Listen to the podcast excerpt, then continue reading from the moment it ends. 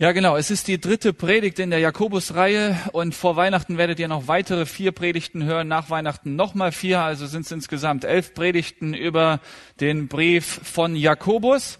Und äh, wer nicht jedes Mal dabei sein kann, der kann ja auch im Internet die Predigten anhören. Und es ist ja mal gut, wenn man dann am Ende einer Predigtreihe durch ein Buch der Bibel, Brief der Bibel dann auch sagen kann, hier, das Buch habe ich mitgenommen, da weiß ich, was drin steht. Und äh, das wird vielleicht ein Leben lang einen begleiten. Und so ist dieser Teil heute aus äh, Jakobus 2, die Verse 1 bis 13, ein Ausschnitt aus einem Ganzen. Jakobus ist jemand, der kein Blatt vom Mund nimmt. Er sagt, wie es ist. Ja, wer ist dieser Jakobus? Seine Mama heißt Maria, sein Vater Josef. Kennen wir doch irgendwoher? Ist das der Bruder von Jesus? Yep. Das ist der jüngere Bruder von Jesus. Und äh, wenn man sich mal das vorstellt, einen Bruder zu haben, der Gott ist, stellt euch das mal vor. Das ist nicht unbedingt einfach.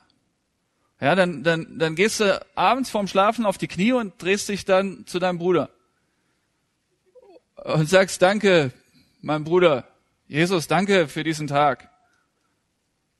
Ist nicht einfach und deswegen kann man auch nachvollziehen ein Stück weit, dass ähm, Jakobus dann anfangs zur Zeit Jesu nicht an Jesus geglaubt hat. Er hat nicht geglaubt, dass er der Sohn Gottes ist. Er hatte Schwierigkeiten damit anzunehmen, dass das der Sohn Gottes ist und nicht einfach nur der Sohn Josefs. Dass es einfach nur sein Bruder ist. Ähm, aber nach Jesu Tod und Auferstehung, und das kann man in, Apostel, in der Apostelgeschichte nachlesen, gehört er auch zu denjenigen, die dann Jesus angebetet haben. Irgendwann mal hat er gesagt, warte mal, wow, das war ein außergewöhnlicher Bruder. Das war ein guter Bruder. Das war der Bruder. Das ist mein Bruder. Ich bin stolz auf meinen Bruder. Das ist mein Bruder. Stellt euch mal vor, dann bist du plötzlich stolz auf deinen Bruder, wo kurz vorher die halbe Stadt oder die ganze Stadt gerufen hat, kreuzige ihn. Du stehst daneben und siehst, wie dein Bruder gekreuzigt wird. Ich glaube, das ging nicht spurlos an Jakobus vorbei. Er stand dann da und dachte sich, hey, was macht ihr eigentlich mit meinem Bruder? Ich glaube zwar noch nicht, dass er der Sohn Gottes ist, aber so könnt ihr nicht mit ihm umgehen. Hallo? Und dann, was passiert danach? Jakobus gründet eine Gemeinde. In Jerusalem, in der Stadt, die Jesus dann gekreuzigt hat, oder die Menschen dieser Stadt. Und ich hatte ja in der letzten Predigt vor ein paar Wochen gesagt, nicht nur die Menschen damals haben Jesus gekreuzigt, nicht nur die die sind schuld am Tod Jesu Christi, sondern wir alle waren mit Schuld am Tod Jesu Christi, weil Jesus für unsere Schuld am Kreuz gestorben ist. Also musste Jakobus irgendwann mal feststellen, hm, mein Bruder ist wegen mir ans Kreuz gegangen. Mein Bruder ist gut. Mein Bruder hat sein Leben für mich hingegeben. Mein Bruder hat gesagt, den Jakobus, meinen jüngeren Bruder, habe ich so lieb, für ihn gebe ich mein Leben. Das ist das ist faszinierend. Da sagte Jakobus, weißt du was, von nun an lebe ich nur für meinen Bruder. Von nun an ist es mein Bruder, Jesus Christus. Für ihn lebe ich. Für ihn gründe ich eine Gemeinde und sollen alle Menschen in dieser Stadt hören von diesem Jesus, sollen alle diesem großen Bruder von mir folgen, denn er ist der Beste, Jesus Christus, der Sohn Gottes und nicht nur der Sohn von Maria und Josef. Das ist der Jakobus. Und da könnt ihr euch vorstellen, welchen Schlag er hat, welchen Stil er hat, in dem, wie er seinen Brief schreibt. Er bringt die Sachen auf den Punkt. Er sagt, bevor ich hier lange um den heißen Brei rede, sage ich es, wie es ist. Freut euch, wenn ihr euch, wenn ihr versucht werdet, sagt er am Anfang. Also wenn der Teufel kommt und uns versucht abzubringen von Gott, das, dann sagt er, Jakobus, freut euch darüber. Denn wenn ihr geschnallt habt, dass das eine Versuchung, Anfechtung ist und erkannt habt, oh, das ist nur der Gegenspieler Gottes, das ist der Böse, der mich abbringen will von diesem Gott und dann widersteht in der Kraft des Heiligen Geistes und nicht gefallen seid, dann geht ihr als Sieger hervor, dann erkennt ihr die Maschen des Teufels und dann könnt ihr euch drüber freuen. Dann ist die Beziehung zu Gott viel intakter, viel intensiver, intimer, äh, als es vorher war. Nächster Punkt sagt, ihr seid nicht nur Hörer, sondern Täter. Macht doch, was ihr hört.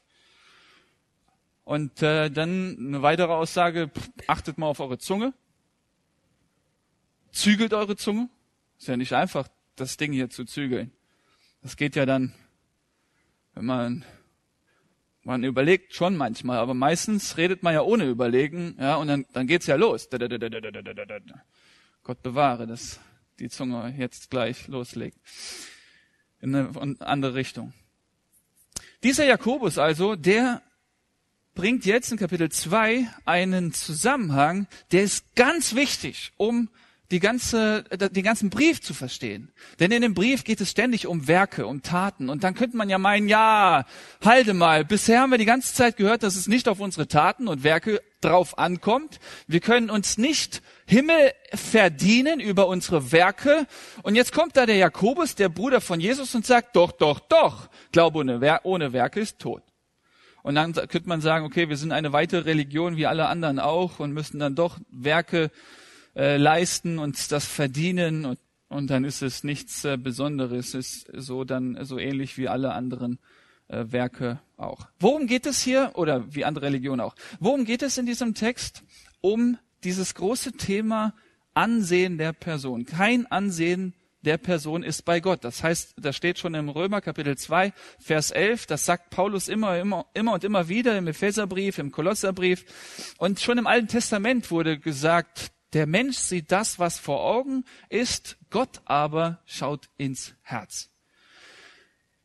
Ähm, und immer wieder wird gesagt, Gott sieht nicht das, was vor Augen ist. Gott sieht nicht auf das Ansehen der Person, er schaut direkt in, ins Innerste.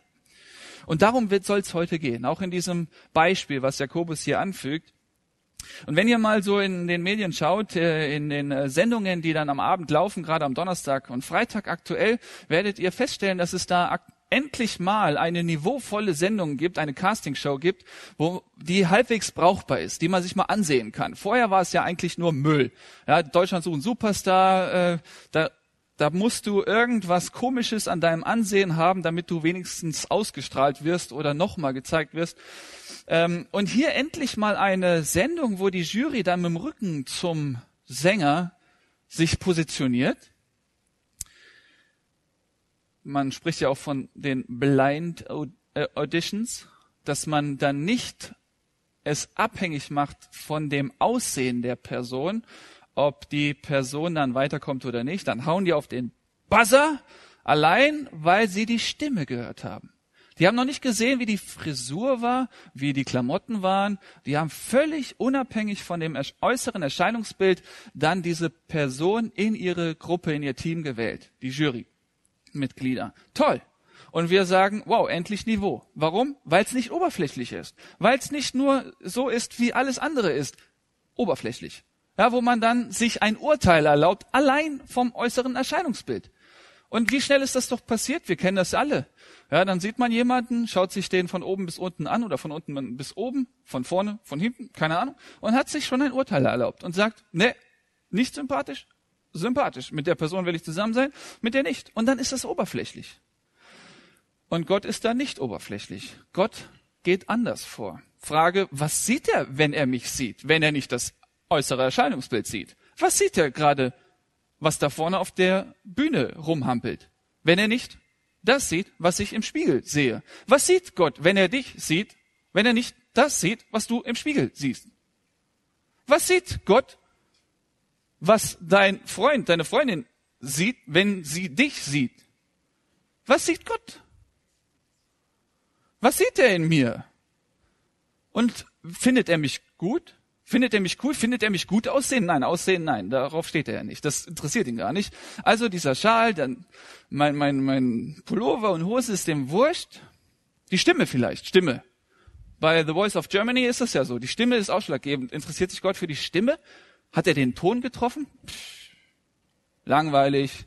Gott würde da sitzen auf diesem Stuhl der Jury und würde nicht auf den Buzzer drücken. Er würde sagen, langweilig, langweilig, interessiert mich alles nicht. Mich interessiert nur, was denn? Was denn? Und so fragt man sich ja sein Leben lang, ja, wer bin ich eigentlich? Was ist denn meine Identität? Was ist meine Persönlichkeit? Was ist mein Wesen? Was sollen andere wahrnehmen von dem, wer ich bin? Und äh, fragt sich selber ein Leben lang, was sollen denn die anderen sehen von mir? Wer bin ich überhaupt? Und ich selber habe mich auch auf die Suche gemacht nach meiner Identität ja, ich habe dann irgendwelche Persönlichkeitstests gemacht. Ihr habt ja vielleicht gehört von den Persönlichkeitstests wie DISC.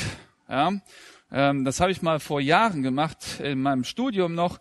Und dann kam heraus, dass ich äh, ein ganz starkes I habe. Ich bin mir nicht sicher, wofür I steht, für Initiativ oder Idiot, keine Ahnung. Aber ich war ganz stark I. Ja, und dann ähm, dachte ich mir, jetzt bin ich der Initiative und ja, ist das wahrscheinlich meine Schublade, in die gehöre ich rein. Vielleicht nehme ich die anderen so wahr. Und dann Jahre später, vor einem Jahr bei einem Zeltlager-Vorbereitungswochenende, dann ähm, holten mussten dann die Mitarbeiter sich gegenseitig so bewerten, beurteilen, je nachdem, wie sie einen wahrnehmen. Und bei mir habe ich dann äh, als Möglichkeiten hingestellt, Initiativ oder Dominant, wie nehme ich die anderen wahr? Und dann war bei Initiativ gar kein Strich mehr, bei Dominant nur noch Striche. Da dachte ich mal, wow, bin ich dominant? Meine Frau wird sich wünschen, dass ich bei der Erziehung ein bisschen dominanter wäre. Auf jeden Fall habe ich dann einen weiteren Persönlichkeitstest gemacht, den sogenannten Birkmann-Test, und habe dann 300 Fragen beantworten müssen innerhalb von in kürzester Zeit. Und dieses äh, Ding hat dann rausgespuckt, wer ich bin. Also irgendwann mal habe ich dann so viele Blätter gesehen und habe dann geguckt, okay, das bin ich. Und was war das, was ich dann plötzlich erkannt habe nach diesem Test? Das war sehr beeindruckend. Er hat mir das durchgelesen und am Ende habe ich es zugemacht, sagte, oh nein, ich bin viel sündiger, als ich dachte. Vorher dachte ich, hier die Kategorie Demut. Ne? Ich bin so jemand, der demütig ist. Dachte ich echt. Äh, und dann äh, habe ich, hab ich wirklich gedacht, ähm, äh, ich gehe da, ich habe da so eine Masche. Ich gehe da oft so vor, dass ich andere vorlasse. Ja? Wenn ich dann nicht hier, wenn es um die Möglichkeit äh, geht, auf die Bühne zu gehen, und äh, dann schreie ich nicht hier, sondern sage, okay, wenn mich jemand ruft, dann will ich was sagen. Ähm, wenn nicht, halte ich die Klappe. Und dachte, das wäre Demut. Und das dachte, das wäre, ich wäre ein toller, frommer, gottesfürchtiger Mensch. Der Birkmann-Test sagt mir, du bist ein sündiger, sündiger, sündiger Mensch. Denn das, was du tust, ist nur ein Schutzmechanismus. Du traust dir nicht Dinge zu, von denen du dich 100% sicher bist, dass du die kannst. Und wenn du dann nicht, äh, wenn du dir unsicher bist, nur ein bisschen unsicher bist, ob du es kannst oder nicht, lässt du lieber die Finger davon. Und was ist das? Stolz. Sünde. Sünde. Und dann habe ich mir bei der Vorbereitung gedacht, ha, wen sieht denn Gott, wenn er hier auf die Bühne gerade diesen Menschen ansieht, der da steht? Ein Sünder. Dann denke denk ich mir, wenn, wir würden ja alle sagen, ohne Ansehen der Person wollen wir miteinander umgehen. Das ist doch gut, wenn man nicht beurteilt den anderen nach dem äußeren Erscheinungsbild. Doch gut, wenn man dann mal die inneren Werte mal hervorkramt und mal darüber nachdenkt, wie ist der Mensch überhaupt? Und dann stellt man fest, warte mal, wenn das nicht mehr auf die äußeren Werte drauf ankommt, was habe ich denn dann noch? Wer, wer bin ich dann noch, wenn mein äußeres Erscheinungszelt nicht, Erscheinungsbild nicht mehr zählt? Ich habe da nichts mehr. Wer bin ich, wenn meine Sportlichkeit nicht mehr zählt? Wer bin ich denn, wenn meine Intelligenz nicht mehr zählt? Wer bin ich denn, wenn mein Aussehen, meine Frisur, mein Auto, mein Kram nichts mehr zählt? Wen sieht Gott dann noch? Aber ich will nicht viel, viel vorwegnehmen, sondern will mit euch dann den Text ähm, ansehen. In Jakobus Kapitel 2 ab Vers 1 heißt es, meine Geschwister, sagt Jakobus, der jüngere Bruder von Jesus, Ihr glaubt doch an Jesus Christus, unseren Herrn. Er sagt nicht mehr mein Bruder, unseren Herrn, dem alle Macht und Herrlichkeit gehört. Dann dürft ihr aber Rang und Ansehen eines Menschen nicht zum Kriterium machen, dafür machen, wie ihr mit ihm umgeht. Unabhängig von Herkunft, Rasse, Geschlecht, dürfen wir dem anderen begegnen. Aber trotzdem geht das, geschieht das doch schnell. Und das Thema ist aktueller denn je. Aktueller denn je schaut man plötzlich doch dann wieder, wo kommt der Mensch her? Kommt er aus Deutschland oder kommt er aus dem Ausland? Sieht er aus wie ein Deutscher oder sieht er aus wie ein Ausländer? Plötzlich wird das wieder brisant in unseren Tagen und wir erkennen wieder, oh, hier dreht sich doch wieder alles um Rasse, Herkunft und Geschlecht. Und dann bringt er ein Beispiel. Angenommen in eurem Gottesdienst, in eurem Gottesdienst kommt ein vornehm gekleideter Mann mit goldenen Ringen an den Fingern.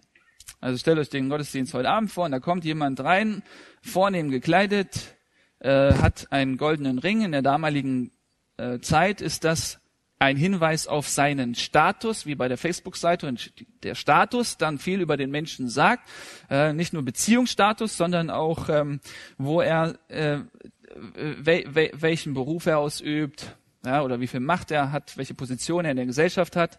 Es kommt aber auch ein Armer in zerlumpten Kleidung herein. Wenn ihr nun dem mit der vornehmen Kleidung besondere Aufmerksamkeit schenkt und zu ihm sagt, hier ist ein bequemer Platz für dich, während ihr zu dem Armen sagt, bleib du dort drüben stehen und setz dich hier bei meinem Fußschemel auf den Boden, ähm, setz dich zu meinen Füßen, das ist auch in der damaligen Zeit äh, eine Erniedrigung, weil die Füße waren nicht so sauber, wie wir die heute haben. Ich gehe mal davon aus, dass die halbwegs sauber sind. Aber wenn die dann die Straßen mit Tieren geteilt haben, dann kann man sich vorstellen, wie das ist, zu Füßen von jemandem zu sitzen. Und das ist auch ein Hinweis dafür, hey, du bist mir untergeben. Ja, ich sitze zu Füßen von, ist ein Hinweis darauf, ich bin daraufhin, ich bin Schüler von einem, ich bin dir untergestellt. Vers 4, messt ihr da nicht in euren eigenen Reihen mit zweierlei Maß? Und macht ihr euch damit nicht zu Richtern, die sich von verwerflichen Überlegungen leiten lassen? Das Bild ist ganz einfach und das kann man nicht eins zu eins auf heute übertragen, denn die ersten Plätze sind überhaupt nicht so vornehm wie hinten die letzten Plätze. Also ich habe äh, ich bin ein bisschen früher gekommen, habe mich da in die letzte Reihe gesetzt und habe mal festgestellt, wie begehrenswert die letzten Plätze sind. Deswegen muss man das jetzt nur versuchen zu denken. Ich glaube, wir sind da nicht überfordert, wenn wir diese Geschichte lesen, ja, dass früher oder bei bestimmten Anlässen doch vornehm gekleidete Menschen bevorzugt werden. Man wird sagen, komm, setz dich doch nach vorne, wir haben hier einen Platz für dich vorbereitet und denjenigen, der stinkt, da wird man sagen, setz dich bitte hinten hin oder draußen auf die Kisten. Falls da jemand sitzt, ihr stinkt nicht. So, wenn wir das so lesen, dann ärgert uns das doch, dass es sowas überhaupt gibt. Das ärgert uns doch, ja, dass Menschen benachteiligt werden. Vielleicht kennt das jemand, dass er benachteiligt wurde, einfach nur, weil er so aussieht, wie er ist, wie er aussieht. Oder vielleicht, und äh, das hat ja auch der Prediger in der letzten Woche nochmal auch ausgeführt, wie er das selbst erlebt hat, dass er benachteiligt wurde. Na, und so kann es sein, dass wirklich ähm, der ein oder andere nichts dafür kann, dass er unterdrückt wird, diskriminiert wird. Und das ist ja etwas, was uns wirklich ärgert, dass Menschen überhaupt diskriminiert werden. Dass es sowas gibt. Warum gibt es nicht Gleichheit, Menschlichkeit und all diese Bezeichnungen, die wir ja so hochhalten und aktuell in unserer Zeit, dass doch bitte niemand benachteiligt wird. Und Jakobus sagt hier ganz klar, das kann nicht sein, dass jemand benachteiligt wird aufgrund seines Äußeres. Äußeren.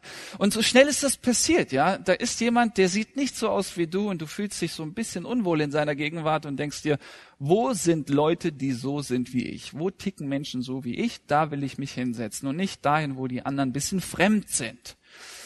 Und Jakobus sagt, nein, nein, nein, das darf nicht gehen. Jeder auf dieser Welt oder viele würden sagen, nein, das darf nicht sein, Diskriminierung, ich bin dagegen, das ärgert mich. Wenn du ein Vertreter der Evolutionstheorie bist, also wenn du glaubst, dass der Stärkere sich durchsetzt, einfach durch die natürliche Selektion, ist nun mal jemand weiterentwickelter als der andere, dann darfst du dich nicht ärgern bei Diskriminierung. Denn das ist das Wesen der Evolutionstheorie.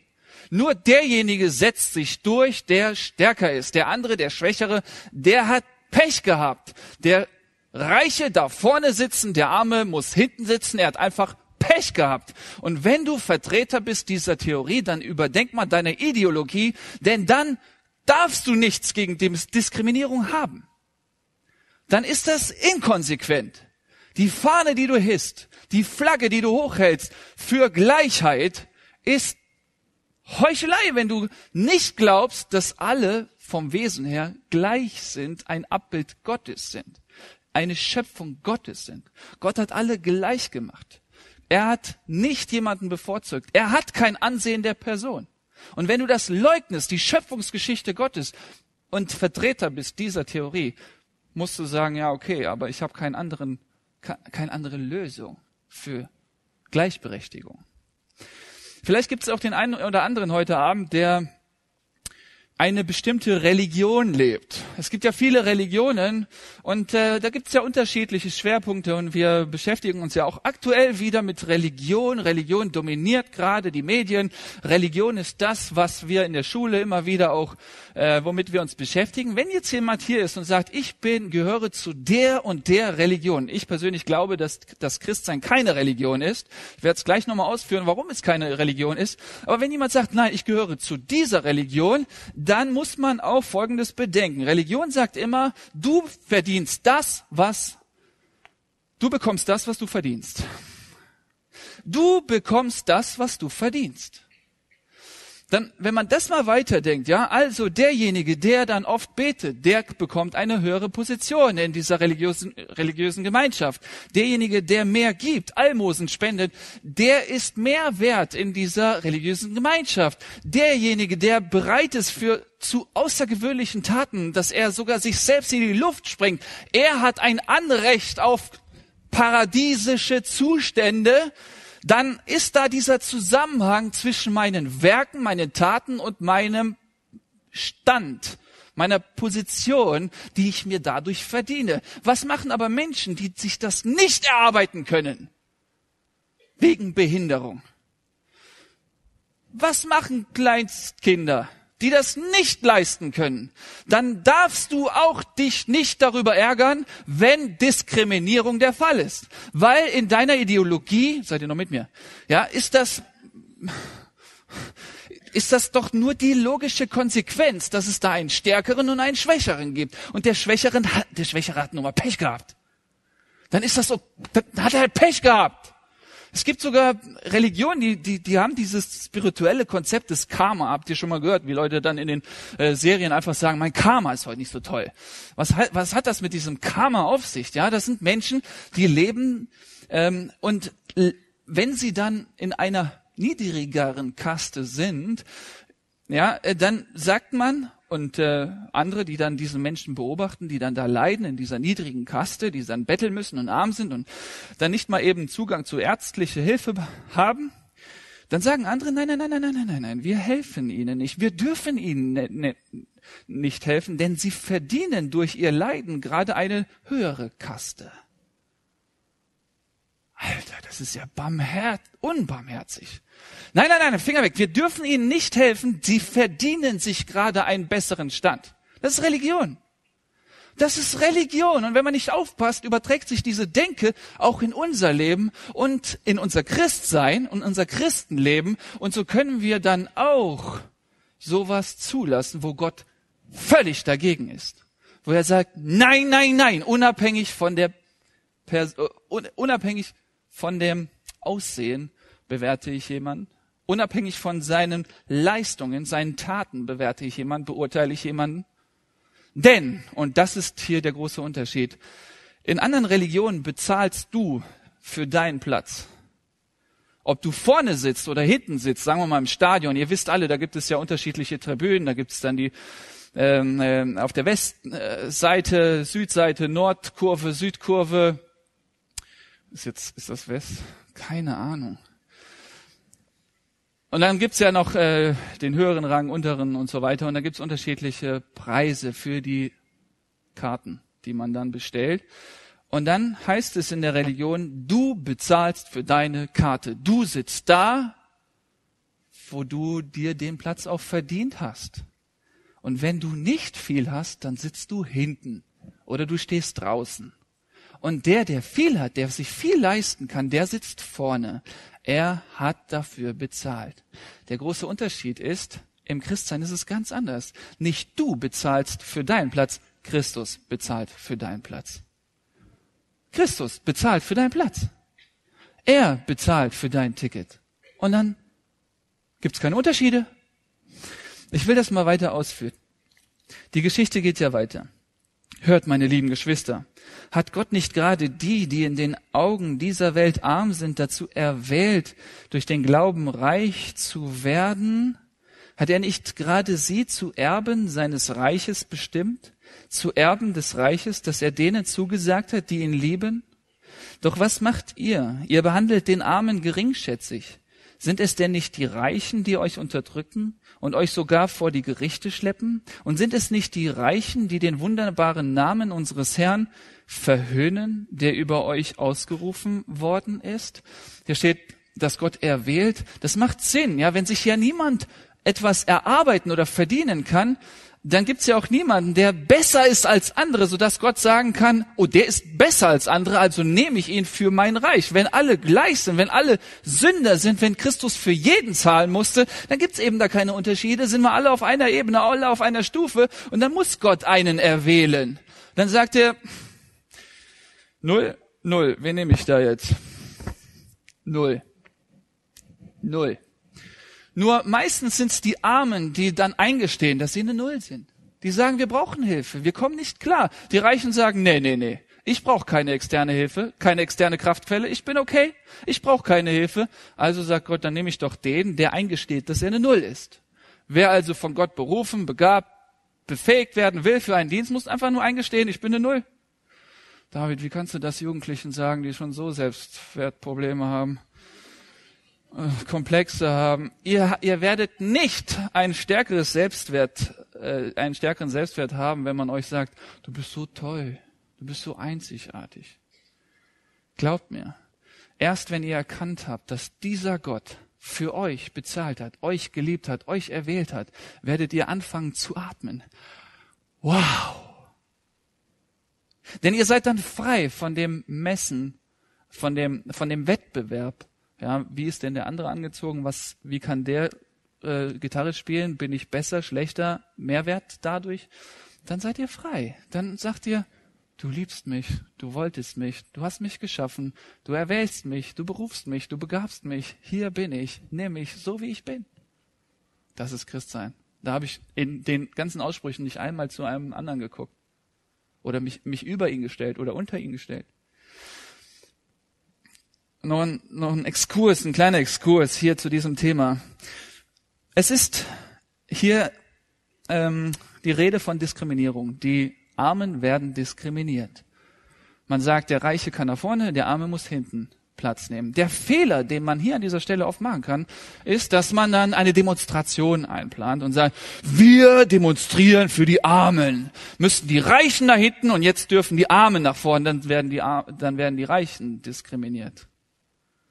Es kann nicht die Lösung sein, dass man sagt, nein, nein, in unserem Gottesdienst kommen die Kinder zu kurz, also müssen jetzt alle Kinder jetzt auf die Bühne und die Alten müssen da hinten. Das kann nicht die Lösung. Dann werden die Alten diskriminiert. Wir sind dafür, dass die Frauen alle nach vorne kommen, dann müssen die Männer nach hinten, das ist doch, das, dann werden die Männer diskriminiert. Wir sind dafür, dass die Männer nach vorne kommen, die Frauen müssen, dann werden die Frauen diskriminiert.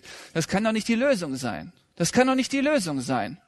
Und deswegen, wenn ihr dann Verse lest, wie diese hier auch in Jakobusbrief, wo die Armen immer bisschen besser wegkommen als die Reichen, müsst ihr an vier Kategorien denken. Es geht in der Bibel nicht darum, ob du reich oder arm bist, sondern es geht darum, ob du gottesfürchtig oder gottlos bist. Reich oder arm, manche würden sagen, dann will ich ins Kloster gehen, dann will ich alles verkaufen, alles weggeben, damit ich bloß arm bin, denn dann habe ich bessere Karten vor Gott. Das ist ein falscher Schluss. Denn wenn wir alle von, aus Gnade leben, gibt es da auch keine Unterschiede. Dann will man nicht unbedingt arm sein oder reich sein, sondern es geht darum, bin ich ein gottesfürchtiger Reicher oder ein gottesfürchtiger Armer? Denn es gibt diese vier Kategorien. Einmal der gottesfürchtige Reiche und der gottlose Reiche. Der gottesfürchtige Arme und der gottlose Arme. Es gibt diese vier Bereiche oder vier Kategorien, die es auch in der Bibel gibt. Also der gottesfürchtige Reiche, den gibt es eben auch. Und wenn man im Alten Testament schaut, dann findet man so reiche Menschen wie Josef. Ja, und dann gibt es noch weitere. Abraham, der war reich. Hiob war reich. Das war ein gottesfürchtiger, reicher Mann. Also kann man nicht sagen, ja, wir müssen jetzt alle arm werden. Auf der anderen Seite gibt es gottesfürchtige Arme in der Bibel. Da gab es dieser Witwe, die dann ihr Letztes gegeben hat. Und da hält Gott viel von. Und dann gibt es den gottlosen Reichen. Das ist der Pharao, das ist der Herodes. Das sind Leute, die reich sind, aber gottlos sind. Davon gibt's viele, Nebukadnezar vielleicht. Und dann gibt's aber auch die gottlosen Armen. Das heißt nicht, wenn du jetzt arm bist, bist du gleich dann auch vor Gott gut oder interessant für Gott. Es gibt die gottlosen Armen. Das sind im Sprüchebuch ist viel davon die Rede. Das sind die Faulen, die hängen nur rum, spielen PC, Computer und die sitzen und sitzen und spielen und spielen. Das liest man im Sprüchebuch nach. Das, das ist die Rede von solchen. Ich will die aber nicht diskriminieren, denn Gott kann auch da Vergebung schenken. Und diese Menschen auswählen für sein Reich, das geht eben auch. Nun, wenn ihr euch wirklich nach dem königlichen Gesetz richtet, wie es in der Schrift niedergelegt ist, liebe deinen Mitmenschen wie dich selbst, dann handelt ihr gut und richtig. Doch wenn ihr Rang und Ansehen eines Menschen zum Kriterium dafür macht, wie ihr mit ihm umgeht, begeht ihr eine Sünde und werdet vom Gesetz als Gesetzesübertreter überführt. Und ihr wisst, wer das ganze Gesetz befolgt, aber gegen ein einziges Gebot verstößt, macht sich damit am ganzen Gesetz mit allen seinen Geboten schuldig. Denn derselbe, der gesagt hat, du sollst nicht die Ehe brechen, hat auch gesagt, du sollst keinen Mord begehen. Bei jedem einzelnen Verstoß gegen ein Gebot verstößt du also gegen das Gesetz als Ganzes. Du kannst einen Mord nicht damit aufwiegen, dass du keinen Ehebruch be begehst. Ich hatte ja mal gesagt, äh, auch in einer Predigt hier beim Satz, beim, beim Satt, es gibt so viele Gesetze im Alten Testament, die kann man sich gar nicht merken. Wenn man sich diese merken will, sollte man sich die zehn Gebote merken. Denn daraus werden diese vielen hunderte, 600 Gebote abgeleitet. Diese zehn Gebote, wenn man die sich die nicht merken kann, habe ich gesagt, gibt es zwei Gebote, die man sich merken sollte. Das ist einmal das Gebot, du sollst deinen Gott lieben und den Nächsten wie dich selbst. Denn das andere leitet sich alles von diesen zwei Obergeboten ab. Und wenn hier die Rede ist von diesem Obergebot, du sollst deinen Mitmenschen lieben wie dich selbst, ist das die, der Schlüssel, um den anderen nicht zu beurteilen nach seinem Aussehen. Denn du willst ja auch nicht beurteilt werden nach deinem Äußeren. Du liebst dich doch unabhängig von deinen Werken. Du sagst doch nicht, hey, ich habe so viel geleistet, ich liebe mich so sehr. Ich habe so tolle Klamotten, Mann, bin ich toll. Ist gut, es gibt auch Ausnahmen. Die sind so selbstverliebt. Diese, also wenn, wenn der Spiegel nicht kalt wäre, würden sie den knutschen. Dem. Aber ich meine jetzt so die normalen, so. Die dann sagen, nee, mir ist das einfach bei meiner Bewerbung in Haiger, als ich Jugendreferent wurde, und dann saßen wir da in diesem äh, in diesem kleinen Raum und die Ältesten fragten mich nach, mein, nach meiner Ausbildung und ich habe dann meine, mein Zeugnis da vorgelegt, dass ich in Gießen studiert habe und dann sagten die irgendwie dann, ja, dann wollen wir dich haben und dann dachte ich mir, ihr kennt mich doch gar nicht. Ihr wisst doch gar nicht, dass ich, ob, ob ich jemanden umgebracht habe. Ihr wisst doch gar nicht, ja, dass ich äh, schlecht über euch denke gerade. Und äh, wenn man da mal ein bisschen drüber nachdenkt, will man feststellen, ich möchte nicht, dass man nur Teile von mir gut findet. Ich möchte, dass man mich als Ganzes gut findet.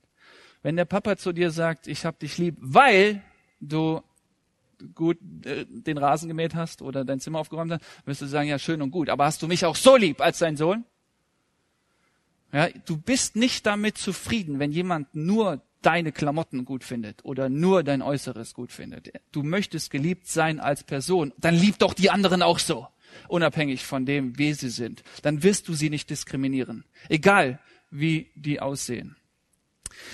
Das führt uns zum sogenannten Gesetz der Freiheit und damit schließe ich dann in Vers 12. Redet und handelt so, wie es dem Gesetz der Freiheit entspricht. Das kommt übrigens auch nochmal in Jakobus 1, Vers 25 vor. Stichwort Gesetz der Freiheit. Ich habe das ja schon anklingen lassen, wie frei man wird, wenn man erkennt, was seine Identität ist, dem Gesetz, nach dem ihr einmal gerichtet werdet. Denn im Gericht gibt es kein Erbarmen mit dem, der selbst kein Erbarmen kannte. Doch wer barmherzig war, bei dem triumphiert die Barmherzigkeit über das Gericht. Er wird nicht verurteilt werden. Ich hatte ja schon auch anklingen lassen, dass andere Religionen sehr unbarmherzig sind und sagen, nein, dem anderen, der in der unteren Kaste ist, helfe ich nicht. Er muss das sich selbst verdienen, denn ich habe auch in meinem letzten Leben als Katze mir das verdient. Aber Gott spricht hier von Barmherzigkeit. Und ich glaube, in dem Moment, wenn du erkennst, nein, nein, nein, nein, nein, nein, nein, nein, nein, nein, nein, nein, nein, ist, es gibt nichts, was ich erarbeitet habe, was Gott irgendwie beeindrucken könnte, sondern einfach nur das Geständnis, Herr, ich bin eine Null, gebrauche mich. Das ist das, was der Grund dafür ist, dass Gott dann einen beruft und mit einem den Weg geht. Ähm, Und das macht uns frei. Ihr glaubt es nicht, aber es gibt ein Mädel aus unserer Jugend, das ist jetzt ein paar Jahre her, die sagte, ich fragte sie nach äh, einer Predigt, sagte ich, äh, du, sag mir mal, wie fühlt man sich, wenn man hört, äh, du bist eine Null und du kannst nichts und sagt sie, weißt du was, David, wenn alle sind, naja, dann lebt sich freier. Da ist was dran. Ich meine, stell mal vor, du sitzt in den Reihen und denkst, ah, pff, der da auf der Bühne, der ist genauso wie ich, der sündigt auch. Ist doch ganz entspannt. Hier, wenn es heute darum geht, oh, auf welchem Platz, auf welcher Position bin ich und werde ich vielleicht von anderen angehimmelt, weil ich doch so cool bin, wird der Reiche bevorteilt, weil er einen tollen Ring hat und weil er so vornehme Kleidung hat, dann bitte erkenne Folgendes. Es gibt nur einen Ehrenplatz. Alles andere sind Stehplätze. Denk mal an die Zeit im Bus, damals zur Schule. Stehplatz. Es gibt nur einen Sitzplatz auf dem Thron. Alles andere sind Stehplätze. Und irgendwann mal werden wir alle auf einer Ebene dastehen und diesen Herrn Jesus anerkennen als den König auf dem Thron. Er ist der Einzige, der sitzt. Wir alle werden stehen oder auf die Knie gehen. Die Bibel spricht von Knien. Das ist alles andere als ein Liegestuhl oder Sitzen oder Thron. Es gibt nur einen Ehrenplatz. Und deswegen gib auf diesen Kampf, den du ständig führst nach einem Ehrenplatz, besser zu sein als der andere, angesehener zu sein als der andere. Wenn Flüchtlinge hierher kommen, dann hab nicht die Angst, dass die dir etwas wegnehmen, deinen Ehrenplatz dir nehmen oder den müsstest du dann teilen mit demjenigen, der kommt. Pfeif auf deinen Platz. Pfeif auf deinen Platz, denn du hast keinen Platz. Steh auf von deinem Platz und erkenne, dass nur Jesus Christus einen Platz hat. Es gibt nur einen Thron. Und er sitzt auf dem Thron. Und du nicht. Und wir alle nicht. Und niemand sitzt auf dem Thron, nur Jesus Christus. Und wir stehen alle vor ihm und beten ihn an, denn er ist unser König und Gott. Und niemand sonst. Und wenn der Vater dann auf dich schaut, wird er nicht deine Leistungen erkennen oder sehen, sondern die Leistungen seines Sohnes Jesus Christus. Denn das ist das Einzige, was zählt. Und wenn Jesus sagt, ich sitze zur Rechten des Vaters, das ist ein Thron, das ist ein erhabener Platz, dann dürfen wir sagen, dass wir in Christus, diejenigen von uns, die an Jesus Christus glauben, mit Christus auf diesem Stuhl sitzen werden. Und Gott wird dann uns annehmen als solche, die zu ihm gehören, als seine Kinder. Und nicht, weil wir bisschen besser sind als der Mensch, der leidet, weil er irgendwelche Behinderungen hat oder irgendwelche Begrenzungen hat, sondern weil wir zugestanden haben, Herr, vor dir.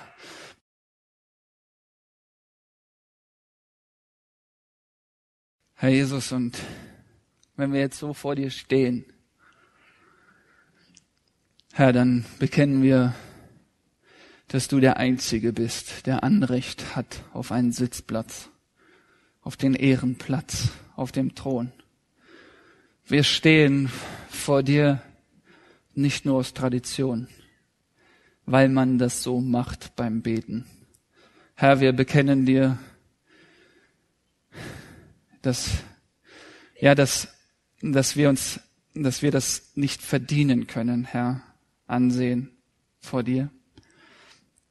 Herr, wir bekennen dir unsere Unzulänglichkeiten. Herr, dass müssen wir dir gar nicht so aussprechen, das siehst du schon. Und doch möchtest du, dass wir selbst zu dieser Erkenntnis kommen. Herr Jesus, bitte vergib mir, wo ich den anderen unterdrückt habe. Herr, oft geschieht es nonverbal, mit Blicken. Der Umgang miteinander macht viel deutlich. Herr, bitte bewahre uns Christen hier im Landil-Kreis und über Hessen hinaus, bewahr uns Christen davor, dass wir andere diskriminieren, dass wir andere verurteilen. Herr Jesus, bitte schenk uns so eine Haltung, die du vorgelebt hast. Du warst völlig in dieser Haltung, unabhängig von dem Ansehen der Person, hast du dich Menschen zugewandt. Du hast dich Kindern zugewandt, Kranken, von der Gesellschaft ausgestoßenen. Da bist du hingegangen. Herr Jesus, und so bitte ich dich, dass du uns so ein Herz schenkst, ein Herz der Barmherzigkeit. Herr, und dass wir uns dann, wenn wir solche Menschen aufsuchen, nicht über sie stellen und dann von unserer guten Tat berichten, was wir ach so Tolles getan haben, um dann wieder auf den Ehrenplatz zu kommen vor den anderen, sondern dass wir auch schweigen können, dass wir die guten Taten auch mal für uns behalten können. Ich bitte dich, dass du zu uns redest, jetzt auch im Nachgang, Herr, du weißt, was die Jugendlichen betrifft. Bitte schenk doch das Erkenntnis ihrer echten Identität vor dir, dass sie deine Kinder sind, wenn sie dich, Jesus, angenommen haben. Und diejenigen, die dich noch nicht angenommen haben, bitte ich dich, dass du sie zur Umkehr führst. Herr, wenn da ein und der ein oder andere da ist, der müde ist von diesem Wettkampf, immer ähm, gegenzuhalten, immer ein bisschen besser zu sein als der andere, dann bitte lass ihn das erkennen, diese Freiheit, die nur, die nur bei dir zu finden ist. Danke dir für diesen äh, diesen Text, dass du zu uns geredet hast und rede du jetzt auch weiterhin zu uns in den Liedern.